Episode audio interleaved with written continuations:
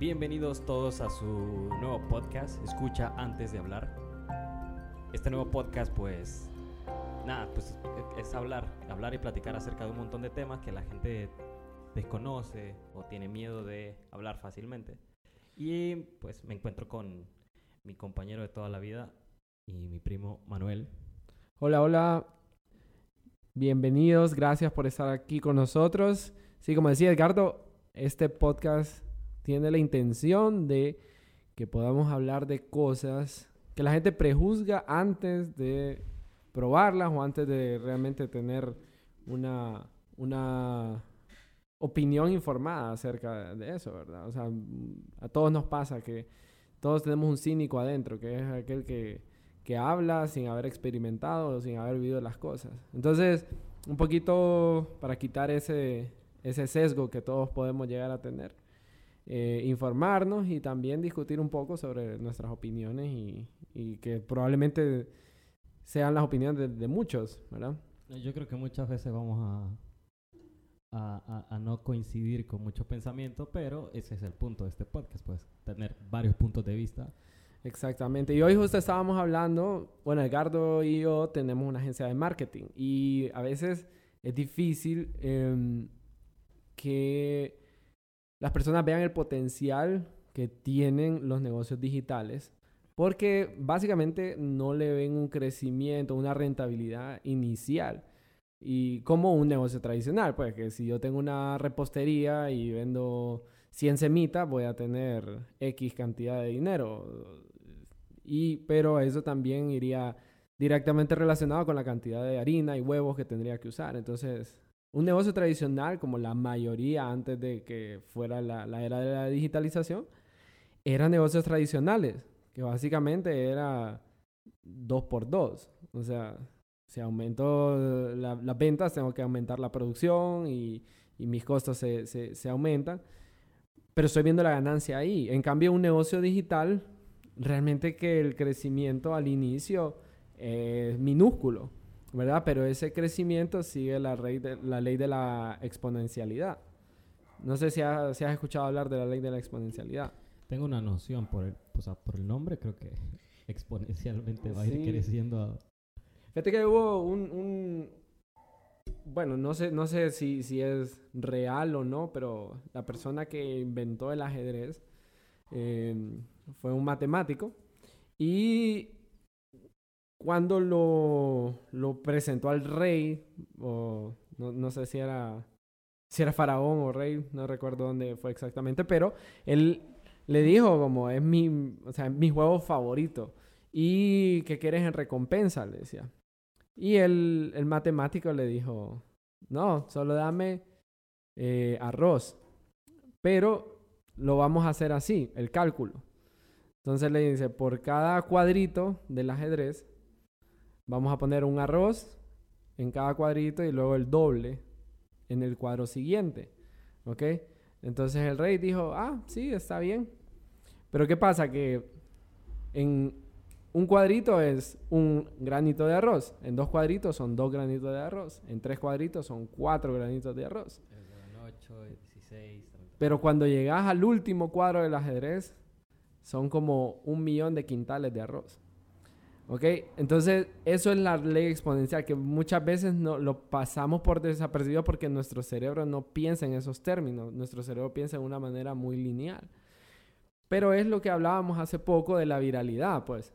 O sea, con esto de los medios digitales y la, la, el crecimiento exponencial es como la constante, ¿verdad? Yo creo que la, la, gente si no ve el dinero de un solo, o sea, como era una, un mercadito, una pulpería, y si no ven el dinero inmediatamente, no van, no, o sea, no, sienten que no están ganando. Y, y, muchas personas tienden a confundir de decir, bueno, sí, eh, eh, tal vez puedes tener un éxito en tus redes sociales y tener 5 mil, 10 mil, 20 mil seguidores, pero te dicen, bueno, ¿y, y eso cómo se transforma en dinero?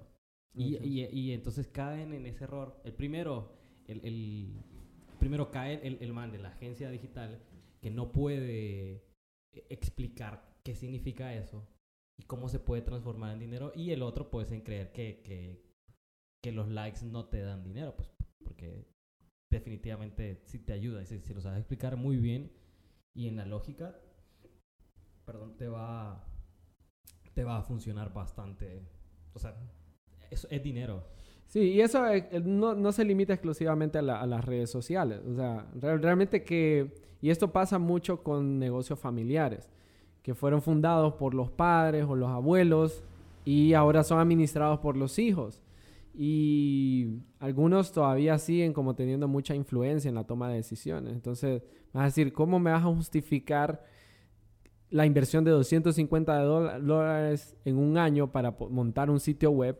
Y eso, explícame otra vez cómo se convierte en dinero, ¿verdad? Y muchas veces eh, la persona que ofrece este servicio falla en cómo comunicar esta idea que de por sí es muy difícil de, de- cambiarte porque es cambiar muchos paradigmas, ¿verdad? Porque tradicionalmente, repito, vemos el mundo de una manera bien así como tradicional y lineal y nos cuesta trabajo pensar en que en un futuro vamos a ver eh, el beneficio porque eh, particularmente en este caso que estábamos hablando hace poco, o sea, sí, tal vez ahorita no le baja el beneficio cuando te entren uno, dos, tres pedidos, porque básicamente ahorita puedes agarrar tu teléfono, gestionar el pedido con el cliente y facturarlo vos y hacer la entrega.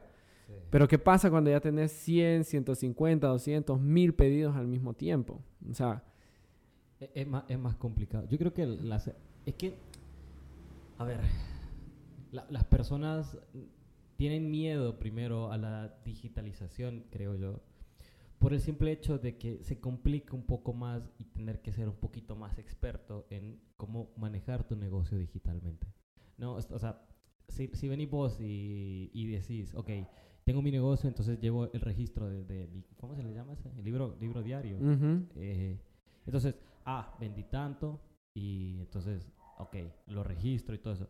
Pero te haría tan fácil la vida y, te- y- y a las personas les complica eso de abrir Excel y empezar a utilizar Excel de la forma o sea, más sencilla y más básica. que es lo hay. más la pues como primer el primer eslabón de la digitalización de, de un negocio es llevar su- sus registros en manera digital todavía hoy en, en- en muchos países de Latinoamérica la gran mayoría de negocios siguen llevando su- sus ventas su contabilidad y su facturación de manera manual Es lo que me hablabas vos de, por ejemplo, los médicos tienen mucho problema con eso. Sí, sí, sí, definitivamente. Pues yo, yo soy médico y yo realmente que reconozco eh, la resistencia que tenemos los médicos particularmente al cambio y a la adopción de nuevas tecnologías. O sea, eh, hay, hay un promedio de 20 años para empezar a adoptar las tecnologías en el sector salud. O sea, Pero una pregunta, ¿solo sucede aquí en Honduras o crees que en, gen- en general? realmente que se, se está cambiando con esta nueva generación que es nativa en medios digitales. Se está cambiando, pero todavía en este punto, quienes toman las decisiones importantes en los sistemas de salud siguen siendo personas de la generación anterior que hacía todo a mano, que creía en el papel, que sin el papel no podíamos vivir y eh, es difícil eh, introducir los cambios. Te voy a contar la, la experiencia que tuvimos nosotros con un proyecto eh, de telemedicina y telesalud en la Mosquitia, eh, que se llama Mosquitia Med. Ah, para los que no sepan dónde es la mosquita. es Ah, un- perdón. Es un lugar recóndito. Es como, imagínense, el Amazonas, pero de Centroamérica. Ajá, sí. Es, es- es- De hecho es el pulmón de, de un segundo Correcto. pulmón de América. es uno de los, sí, de los últimos eh, sitios vírgenes donde puedes encontrar selva, selva virgen aún. Em, y bueno, ahí tiene las mismas barreras que, que cualquier zona remota, ¿verdad? O sea, no hay carreteras, no hay, no hay, no hay calles, no hay establecimientos de salud. eh, simplemente a los servicios públicos les ha costado llegar. Pero irónicamente, ya en el 2015, mm, yo que hice mi servicio social en un hospital rural, ya desde ese momento ya empezaba a ver de que había comunidades que todavía no tenían agua potable, todavía no tenían acceso por carretera, que solo se podía llegar por, por burro, por lancha, pipante, pero ya tenían cobertura telefónica. O sea, ya estas personas ya tenían celular y ya usaban WhatsApp. Qué irónico, ¿no? Irónico, o sea, que, que llegue primero un celular, un, un smartphone, que es una tecnología que hace 20 años no, no existía. Y ahora estas personas conocieron antes que un servicio sanitario un teléfono, un celular. Entonces eso, esto era bien, eh, la bien interesante para, para mí de ver. Y yo entré con muchas deficiencias porque realmente no tenía un- muchos especialistas que me pudieran guiar sobre cómo hacer un diagnóstico, sobre cómo hacer cosas que se salían de, mi- de mis capacidades. Y recurrí a estar haciendo muchas interconsultas con, con mis maestros, pues aquí en la ciudad. Desde allá les mandaba una fotografía una radiografía, de un rayo X, de una herida, y les preguntaba qué, qué hago, qué, qué medicamento le doy, y ellos me, me, me facilitaban mucho. Y fue triste para mí darme cuenta que muchas de estas personas eh, tenían que vender su casa, su pipante, su lancha, su trasmayo para poderse movilizar hasta la ciudad solo para que le dijeran, ah, pongámosle un diurético o pongámosle este medicamento. O sea, una cosa que solo hubiera tomado un WhatsApp Sí, un WhatsApp.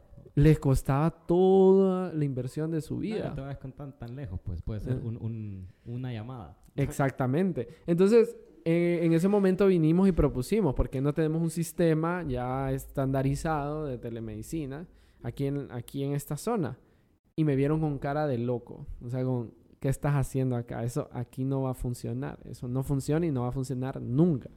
Claro, estábamos hablando en el 2015 que apenas empezaban a poner la primera antena de telefonía celular, había cobertura solo a ciertas localidades.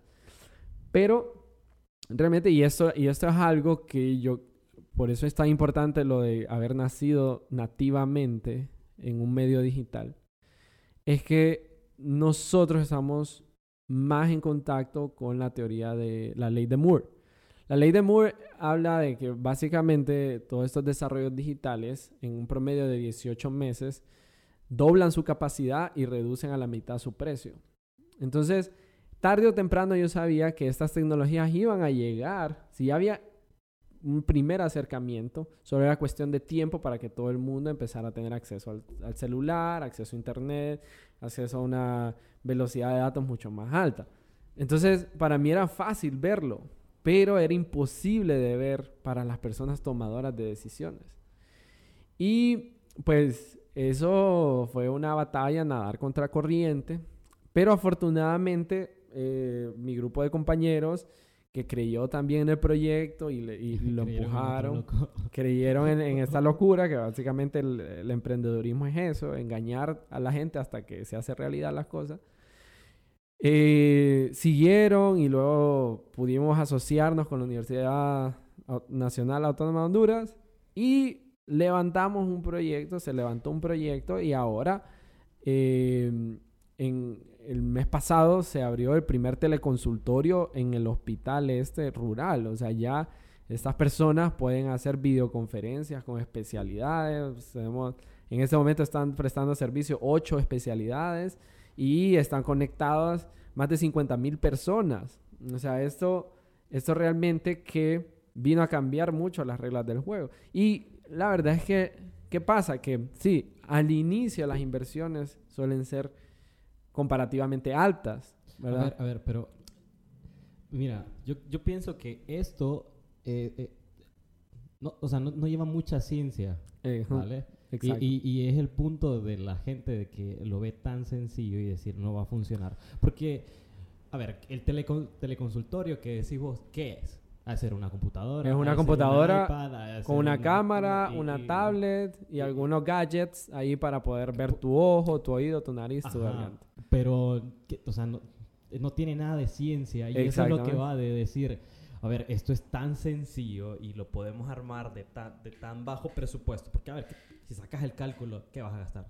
30 mil empiras. Exactamente. A la cantidad de fondos que tratan de tener para poder llegar todo el personal y poder tener todos los especialistas en un lugar, pues te va a salir mucho, muchísimo más barato. Y creo yo que donde radica un poco el problema es a veces el, el ser tan cerrado de la mente, no solamente de las personas, sino de- del gobierno. O sea, creo yo que estas herramientas desde el para mí el punto de quiebre de la tecnología y de la digitalización es a partir del 2010 se ha vuelto tan normal el trabajar a través de línea, eh, recibir consultas a través de línea, pagar en línea, ver películas en línea.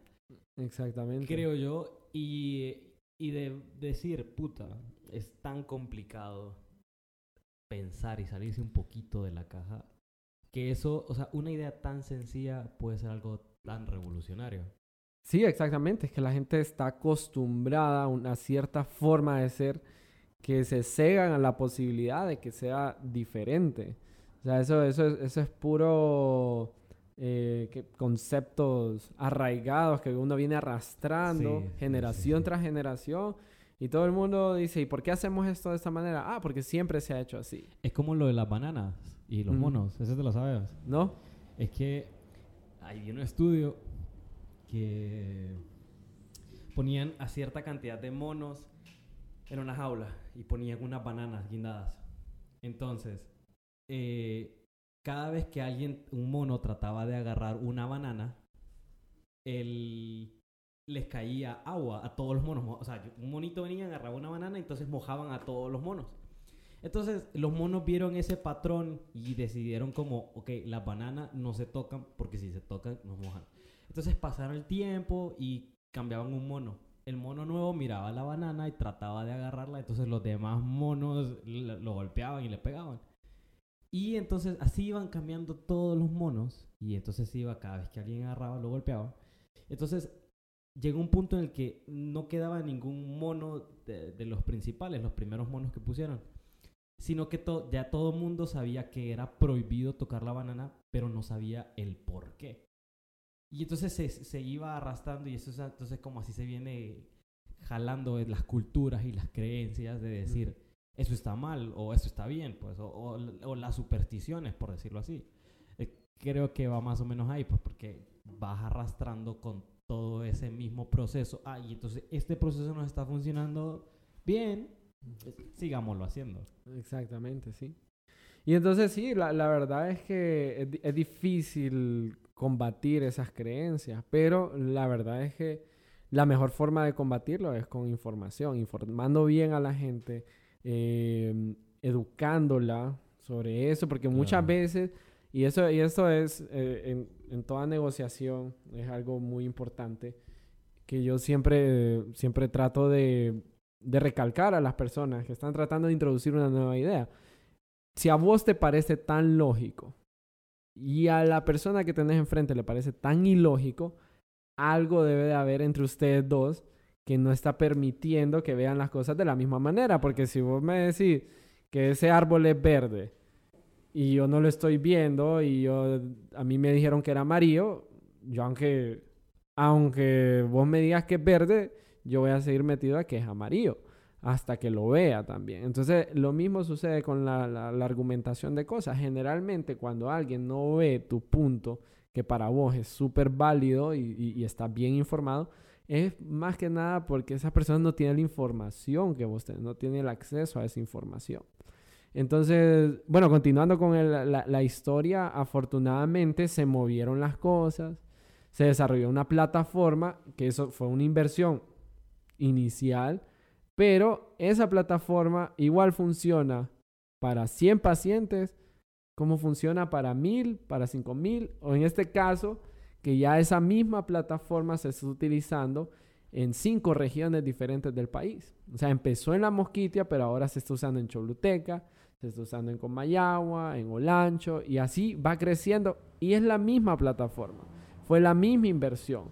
Lo único que hacemos es que expandimos la capacidad de la, de la nube de almacenar datos y son gastos mínimos, pues. Pero cuando querer, cuando quisieras llegar a ofrecer el mismo servicio por la forma tradicional es simplemente imposible, pues, porque ¿qué quiere decir? O sea, si voy a incluir a más personas en, este programa, tengo que meter más médicos, mandarlos a lugares recónditos, muchas veces pagarles extra para que se quieran movilizar. Y al final eh, simplemente no es sostenible. ¿verdad? Entonces, eso sucede igualito, sucede cuando a vos te proponen, bueno, y tu negocio que atiende de manera tradicional, casi todo. O sea, no encuentro ahorita una industria que no se pueda beneficiar de la digitalización de los No, servicios. claro o sea, no. aunque vendas mermelada, aunque vendas eh, encurtidos, o sea, todo eso se puede beneficiar de la digitalización. Y es que es nuestro medio, o sea, las personas no se dan cuenta de que es tan fácil hacerte conocer a través de, de- de- del tiempo que...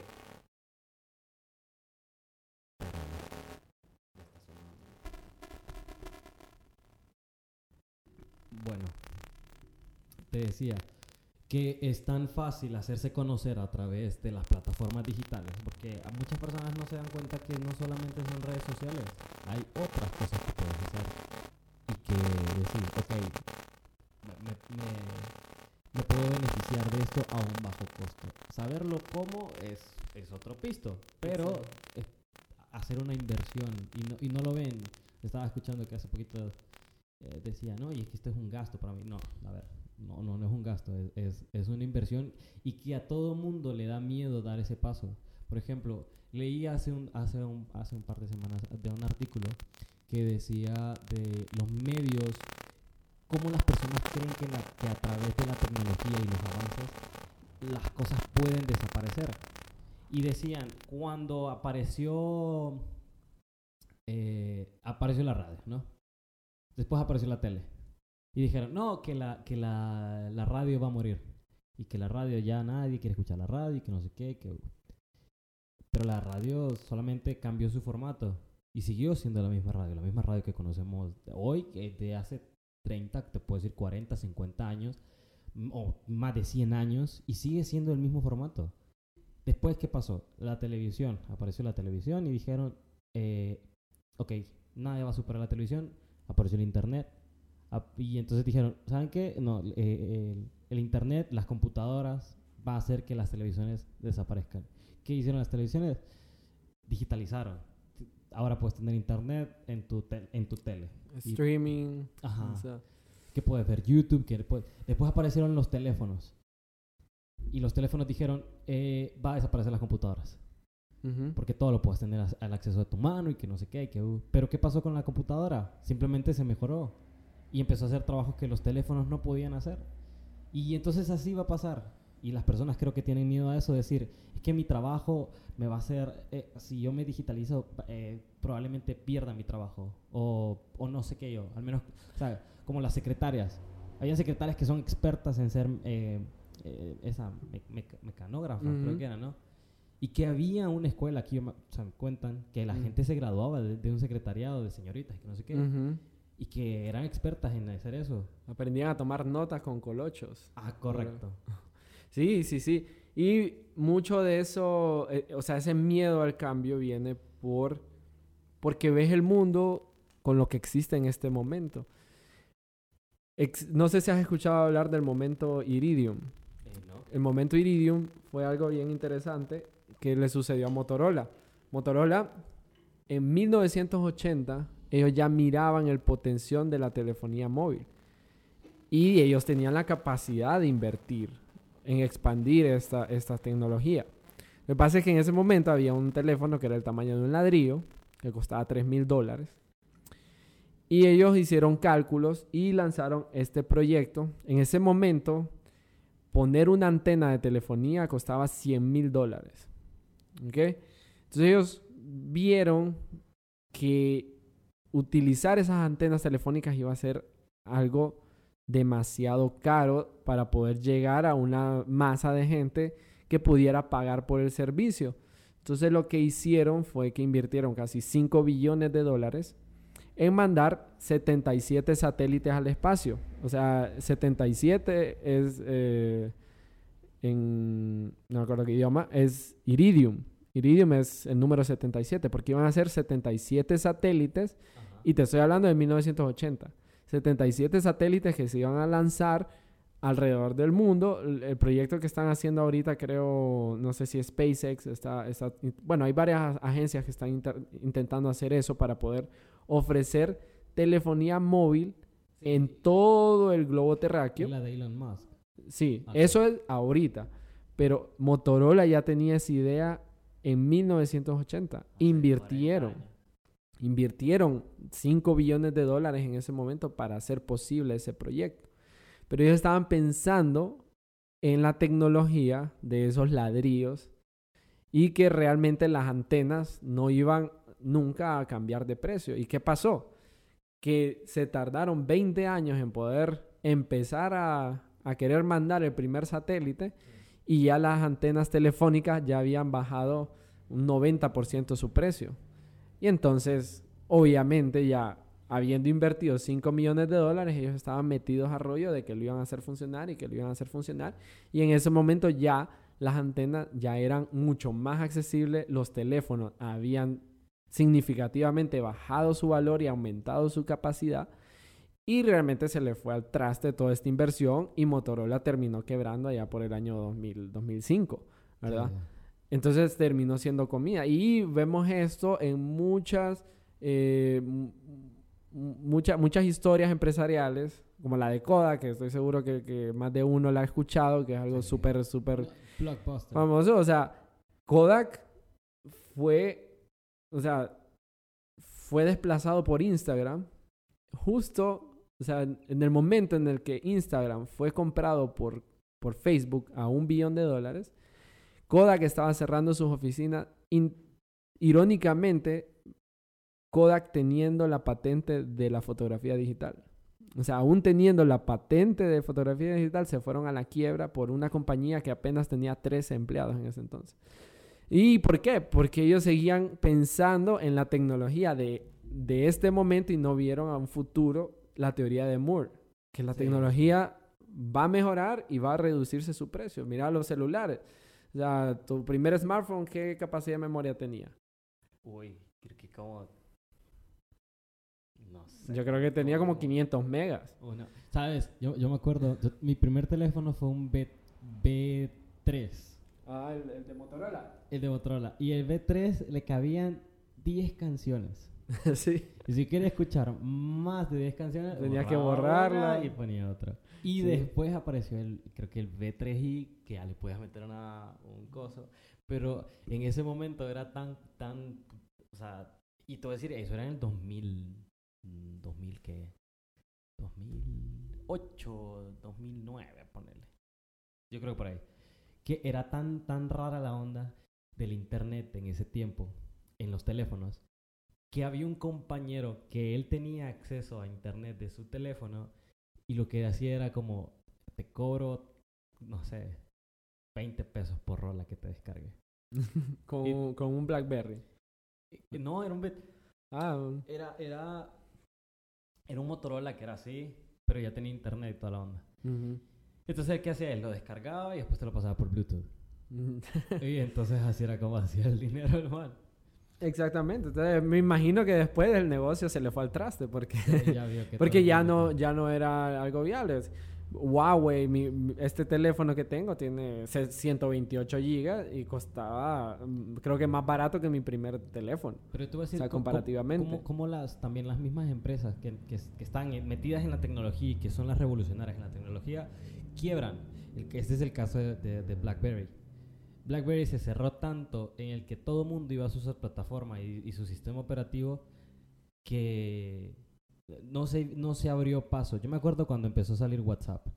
Y todo el mundo usaba como WhatsApp. Era, el WhatsApp era como el Telegram que pocas personas lo usaban, que pocas personas le gustaba y no era tan customizable como, como, como el BB. A mí me parece que, que- que el, que, el, que el BB Messenger era más, lo podías personalizar más y podías ponerle mejor color y toda la... Pero de estar en el, en el tope, en, el- en la, en la cima, man, eh, iPhone y, y- y- y Apple se los comió a todos Exactamente. que le dio la cabida a todos los demás teléfonos. Que le dio la cabida a Huawei, que le dio la cabida a Samsung y a otras marcas. Y se, se lo- se los cogió, pues. Exactamente. Que es la, sí, la, la última etapa de la digitalización, realmente, que, que son la- las 6D de la digitalización, no sé si las has escuchado. O sea, una vez que empezás a digitalizar información, o sea, es- esta va teniendo ese crecimiento exponencial, que básicamente a, a- a- a un costo cero puedes hacer una copia de algo como puedes hacer un millón de copias y prácticamente no aumenta el precio de, de, Claro. de reproducir esto. Por ejemplo, en el, en, en- en- en el tema de la música, por ejemplo, da lo mismo que tengas una canción a que tengas un millón de canciones en, tu dispositivo, porque Claro. prácticamente no tiene ningún costo. Y ya no los tenés en el dispositivo, ahora las Mm. canciones las puedes guardar en, la nube. Exactamente. Entonces viene primero esa, la, la D de la digitalización, luego va avanzando hacia la deceptive eh, growth, ¿verdad? En el cual solo unos pequeños entusiastas de la tecnología son los que empiezan a utilizarlo y luego ellos van haciendo viral el, el uso de esa tecnología hasta que viene la, la tercera D, que es la de disrupción. Sí. Y ya ves esa curva, esa, esa rodilla en la curva exponencial que se va para arriba y se vuelve viral el uso de, de- de- de WhatsApp, el uso de Snapchat. De hecho, eh, es bien interesante ver cómo eh, hay- un análisis de las compañías que llegaron al billón de dólares. En las, en las compañías antes de Google, las compañías de eh, Fortune 500 tardaba en un promedio entre 20 y 40 años en llegar al primer billón de dólares. Google le tomó 8 años. A Facebook le tomó 5. Luego vino, creo que Instagram le tomó 3. Snapchat 2. Y ahorita estamos, bueno, Oculus Rift le Ajá. tomó ca- 18 meses. Y TikTok llegó, creo que en 8 meses, al Ajá. billón de dólares. De que TikTok yo creo que se benefició de la pandemia. Sí, sí, pero eh, entonces eso viene a hacer ese crecimiento disruptivo y luego viene la desmaterialización de los servicios, que es lo que pasa con, con Uber, que ya no y, y Airbnb, que ya no necesitas tener el físicamente el producto, sino que básicamente solo pagas por el servicio. Sí. O sea, ya las cadenas hoteleras ya se jodieron con, con Airbnb, que ahorita bajó un poco, pero va, a- va a volver a, Pero, a- a ajá. crecer.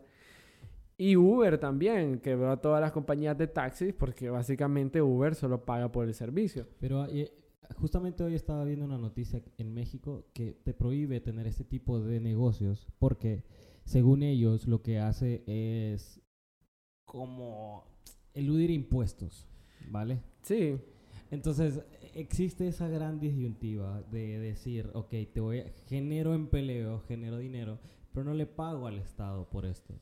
Y, Y- entonces el Estado va a buscar la manera siempre, siempre, Siempre siempre, lo de va buscar eh, el dinero, pues. exactamente. Y sin embargo, el, problema es, no es la tecnología, porque ese es el, digamos, es el camino natural. O sea, que van a seguir todas estas tecnologías. Una vez que se digitalizan, van por todo este camino de, de la, de la disrupción, luego la, la desmaterialización, luego la desmo- desmonetización del Sí, servicio, claro. que ya, ya básicamente no necesitas pagar por un montón de cosas porque básicamente el costo de, de operarlas es, es cero. Pero Entonces, hay- hay- WhatsApp Ajá. demonetizado. Y vos dirías, pero yo no pago por mi WhatsApp, nadie paga por su WhatsApp. Pero toda tu información. Y exactamente, entonces ven la forma de monetizar de otra manera. Sí. Y luego llega la última D, que es la de la democratización de los servicios. O sea, ya no es algo que solo un niño rico puede tener acceso, sino que un niño en la mosquitia puede tener WhatsApp. Claro. ¿Entendés? O sea, una persona sin educación, una persona con un acceso mínimo a, a recursos, puede ya acceder a la misma tecnología que tenés vos o que tiene cualquier otro niño rico en, cualquier parte del mundo. ¿sí? Entonces, eso es el camino natural de la digitalización. Y si no, si no te montas en las olas a tiempo, ahí es donde perdés. Yo creo que mucho se fomenta la ignorancia. Yo creo que el, el- todos somos ignorantes, eso no cabe duda. Nacemos ignorantes y vamos a morir ignorantes de todo, de, de la, de la mayoría del mundo. Pero sobre todo de la desinformación. Miraba de cómo hay gente que le tiene, o sea, hay gente que le tiene pavor al, al, al 5G. que el 5G son antenas que te transmiten el virus y que el 5G te transmite el cáncer. O sea, es real esto. Y yo digo, o sea, ¿cómo es posible que las personas te digan, "Eh, una antena me va a dar cáncer? Me imagino que en otros tiempos también que te decían, como el microondas. decía, no uses microondas porque el microondas te da partículas, que te da cáncer de, de ojos. Y yo, ¿qué? Pero existe esa desinformación y yo creo que ese es el miedo de, de las personas de, decir, ok, me voy a digitalizar y entonces viene otro como, no, no tengas el 5G porque el 5G es malo y, y te va a dar cáncer. que no sé qué. Entonces muchas personas han venido a tomar el 5G. Creo que en. No me acuerdo dónde fue eso. Qué pedos. O sea, igual, y de esto se trata el podcast también, ¿verdad? O sea, porque puede ser que nosotros seamos los que estamos prejuzgando eso, ¿verdad? Y diciendo como, ¿y qué, qué tal que sí? ¿Me entendés? O sea, hay- yo lo miro mucho en medicina. Nos meten, vaya, por ejemplo, ¿quién, ¿quién hace más estudios científicos en el mundo? ¿Quién tiene los recursos para venir a invertir 5 billones de dólares en investigación? Estados Unidos. Las farmacéuticas. Ah, ok, ok. Ah. Entonces, o sea, es casi imposible que los resultados no favorezcan al que está financiando los estudios. Se han hecho leyes para evitar eso, pero realmente el dinero mueve el mundo. O sea, y, y por muchas leyes que quieran hacer para proteger la desinformación, siempre la- el dueño de la información va a ser el que tiene más billete. Sí, Y él te va a lavar el cerebro para que diga, ah, sí, es, es bien, tienen buenos argumentos, tiene buenas bases, pero, por ejemplo, o sea, la medicina tradicional china e hindú que ha existido por siglos, Claro. resuelven las cosas a pura dieta, a puro detoxificación, a puro, sin utilizar medicamentos, hasta ya bien avanzadas las enfermedades pueden empezar. Pero esa es la manera tradicional de pensar ellos. ¿ok? Un médico chino, un médico hindú, primero mira formas en las que tu propio cuerpo se puede sanar antes de empezar medicamentos. Y aquí no, aquí el- la medicina occidental mira primero cómo meterte el medicamento. Claro. Pues que, eh, a ver, el- es el negocio. Exactamente. Es- ese es el negocio. Yo estaba viendo Shark Tank, a mí me encanta ver Shark Tank. Y miré que llegó una chava que había vivido en China, que había estudiado no sé qué. Y entonces ella decidió traer toda esa medicina natural a eh, México. Y entonces todos los Shark como, pero esto está aprobado por la OMS, está aprobado por la Secretaría de Salud, está aprobado por no sé qué. Y la chava como, hey, no tan así, o sea, es una onda china que realmente funciona en la cultura china y si funciona allá, también va a funcionar acá. Y todo el mundo como, estás loca, pues yo no voy a invertir dos millones en, en algo que no está aprobado científicamente, que mi casa farmacéutica te lo prueba, porque el, el principal que está ahí es este man, es un brother, el dueño de, de Genoma Lab, el que Ujú. hace los jabones aseptic. Entonces el Ujú. man se la tira ahí de que, de que sabe mucho del, de todo el ámbito de la medicina y todo eso, como, pero esto ya lo probaste por la FDA, no sé qué, que no sé cuánto, y la man como toda como, no, que no sé qué, que...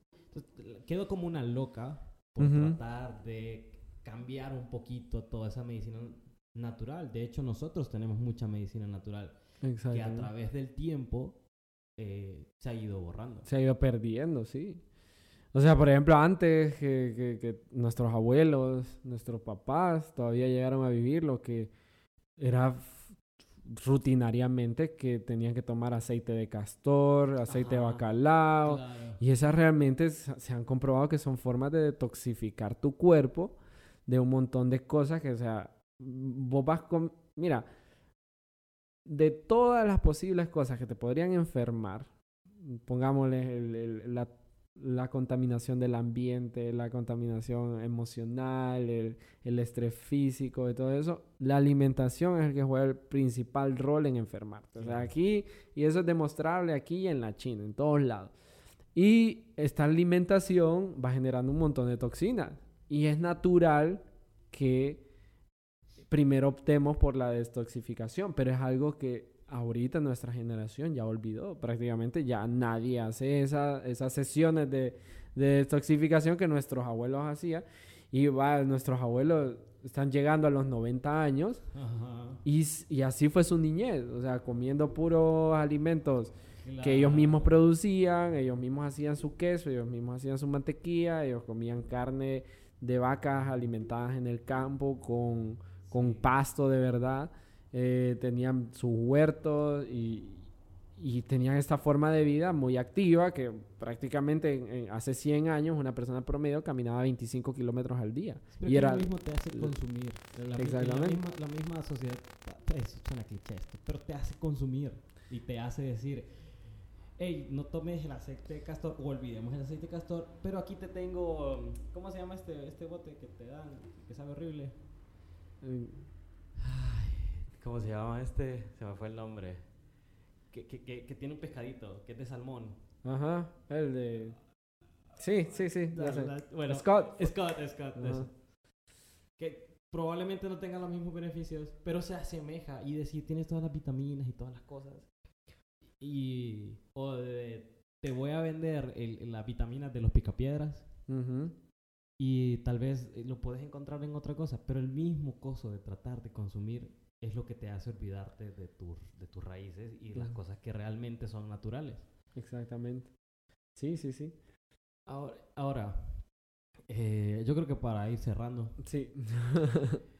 Eh, en conclusión podemos decir, a mi conclusión, yo puedo decir que, el, que el- es falta de información digitalizarse. Primero, siento yo que las universidades, a ver, yo he estado viendo eh, colegas míos, por decirlo así, que estudian periodismo y que en su vida habían eh, tocado una cámara en su universidad. A ver, son periodistas, es tu primera herramienta Ujú, o nunca pudieron tener un programa donde poder grabar un podcast, donde poder tener una radio. Eh, jamás les enseñaron cómo editar un video. Más allá de llevar 10 españoles Sí. Y de decir, esa es tu forma correcta de redactar. Pues, o sea, es una máquina para redactar. Pero a ver, no es lo mismo escribir para un periódico que para escribir para un, Un blog. para un blog. Entonces, yo creo que las, la educación forma un, um, es un pilar en, la in- en esta información para digitalizarse, ¿no? De, ok, ¿sabes qué? Eh, en la clase de computación te vamos a enseñar a usar bien el Excel. Yo decía, cuando estaba en universidad, ¿y yo para qué voy a querer usar Excel? Le llevaba tres clases de Excel. Sí, Y, y es una de mis herramientas que más utilizo. correcto. Y hacer presentaciones en PowerPoint y hacer documentos en, en- en Word, en PDF y todo eso. Y, y ahorita justo te estaba mencionando lo, lo de las tesis, o sea, en medicina. Sea, o sea, ahorita, ahorita en este mes, se están grabando, graduando un montón de médicos y están acudiendo a un montón de gente para que les enseñen cómo hacer un simple análisis de la frecuencia de unos datos, de, las encuestas que, o sea, to- todavía siguen sabiendo, eh, saliendo sin saber cómo digitalizar las encuestas que aplicaron en papel. O sea, perdieron tiempo en imprimir todas estas hojas de papel cuando pudieron hacer un Google Forms y digitalizarlo de una sola vez. O sea, pues, hay tantas herramientas ahí disponibles, pero simplemente la educación formal está hecha de una manera que tal vez era eficiente hace 50 años, pero ahorita realmente está obsoleta. Y no hay nada más triste que decir, felicidades, se graduó y al día siguiente todo su conocimiento ya es obsoleto. O sea, no, Sí. Realmente no estamos sacando profesionales con las aptitudes necesarias para afrontarse a esta era digital. O sea que básicamente la era digital eh, lo que hace es que el crecimiento es tan rápido, se, se crean tanto volumen. Ahorita lo puedes ver en coronavirus. O sea, han salido cualquier cantidad de evidencia científica en los últimos meses o sea, que llenarías libros y libros y libros de información y tenés que estarte retroalimentando de esa información para mantenerte tus competencias al día. Y, y realmente que si no tenés esta, eh, eh, estas habilidades de, de, primero, empezar a entender los datos, empezar a, Sí. a- a utilizar la tecnología a tu favor y tener esa intuición de ver qué es lo siguiente. Es más, era un autodidacta en este tiempo. Exactamente. Porque el- creo que no está, no está preparado el, el sistema de educación para brindarte todas estas herramientas. O sea, no te van a decir, es raro, al menos que sea una, una escuela privada que te diga, mira, esto es Google y tiene todas estas herramientas y toda la onda. Sino Correcto. que todos los niños es como, hey, encontré Google, y miré un video que me enseñaba a hacer esto y esto y esto, pero mm, es por ellos mismos. Sí, no, y ahora realmente que han, han salido un montón de niños que saben más que sus maestros. O sea, Sí. Entonces- exactamente. exactamente. O sea, niños que ya están utilizando todas estas plataformas y un maestro está, pero Sí, ha- había un meme que decía, mi maestro en, en, en clases normales, que no, no puede encender mi maestro en, en, en, clases digitales, digamos. Aquí están 30 PDFs, leen para mañana. Sí, sí, sí. Sí, entonces eso es de, o sea, esto es para toda nuestra audiencia para que eh, lo tome como una advertencia, o sea, Sí, Eh, porque si no, nos bota el tren. Y ahí sí van a desaparecer. exactamente. Ahora, si en el 2010 era necesario que tuvieras una página web o, redes sociales, ahorita es un pecado no tenerla. o sea, primero que hacen las personas es. Antes de ir a un lugar, te buscan. Y exactamente, ven el rate, o sea, lo, lo que te califican las otras personas. correcto. Bueno, Manuel, yo creo que ha sido una intensa charla, muy, muy, muy, muy productiva. Y esperamos estar sacando podcast todas las semanas de diferentes Sí. temas. Y compartan si sienten que hay alguien que debería escuchar esta información, por favor, llámenlo y díganle. Gracias, muchas gracias a todos ustedes por escucharnos y nos vemos en la próxima. Nos vemos, cuídense.